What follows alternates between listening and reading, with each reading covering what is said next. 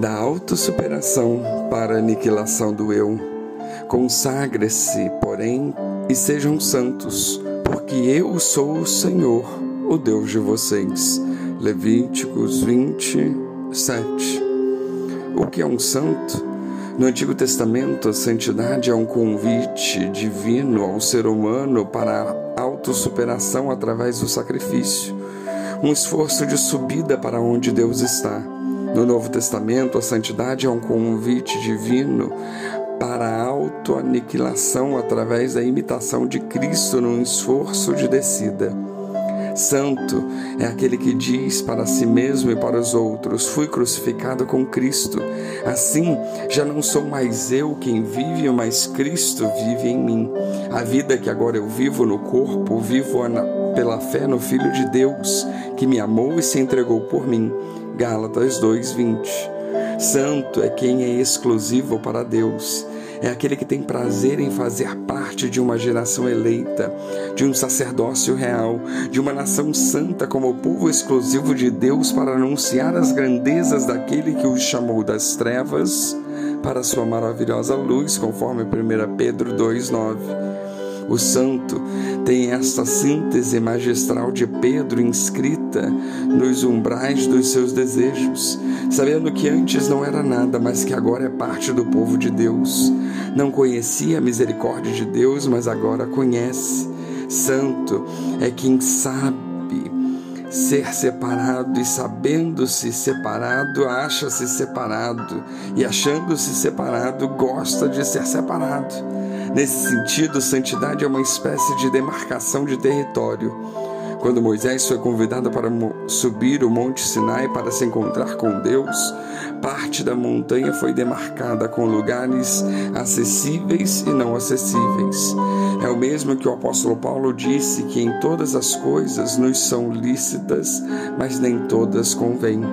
Santo é quem abre mão voluntariamente da obsessão pelo seu eu ou o eu que está nele pressionando e escravizando, mas ele o vence como Cristo venceu a morte. Quem vive nele é Cristo e não mais o seu eu. Quem rege a sua vida é Cristo e não mais o seu eu. Santo é alguém envolvido pela colorida atmosfera da graça, da liberdade, da alegria e não do medo e da tristeza. Só uma tristeza o incomoda, mas é a tristeza construtiva. O seu próprio pecado o entristece ao ponto de gritar: Miserável homem que sou.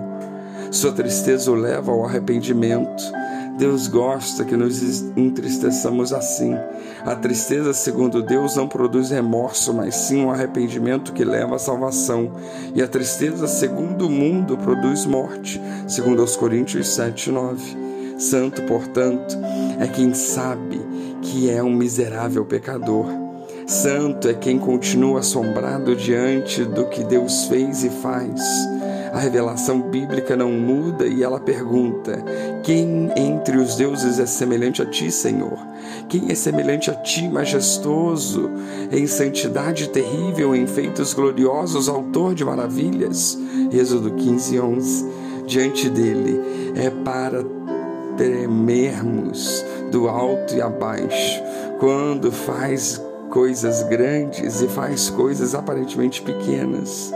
Em Jesus Cristo vemos que o Pai ama o Filho e lhe mostra tudo o que faz. Sim, para a admiração de vocês, ele lhes mostrará obras ainda maiores de Jesus em João 5:20 tudo que somos e temos vem da parte do Senhor dos Exércitos, maravilhoso em conselhos e magnífico em sabedoria, conforme vemos em Isaías 28, 29.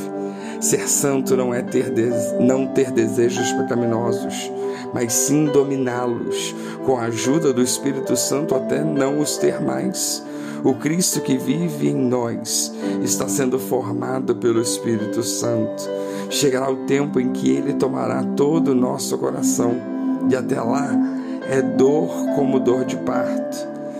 Podemos até dizer que é por isso que muitos não querem Cristo se formando em seus corações, porque ser santo dói.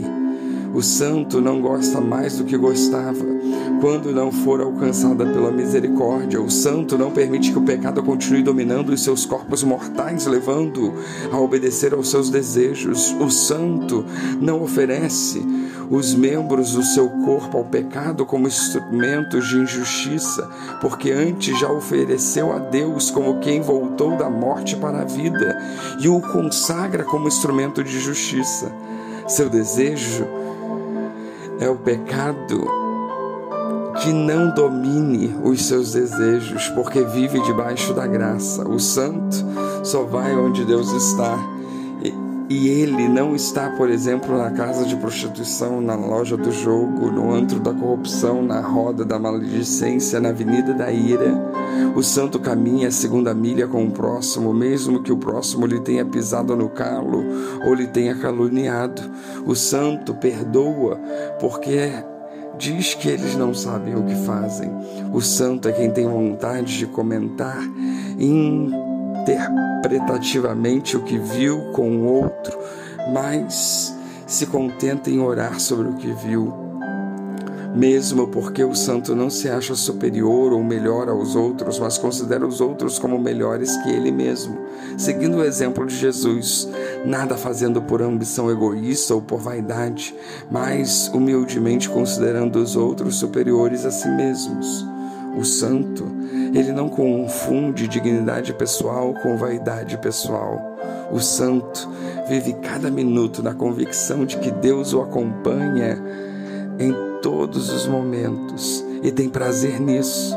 O santo está seguro onde estiver por causa da convicção de que Deus o acompanha continuamente. Que venhamos a emergir nessa verdade. Que Deus nos abençoe.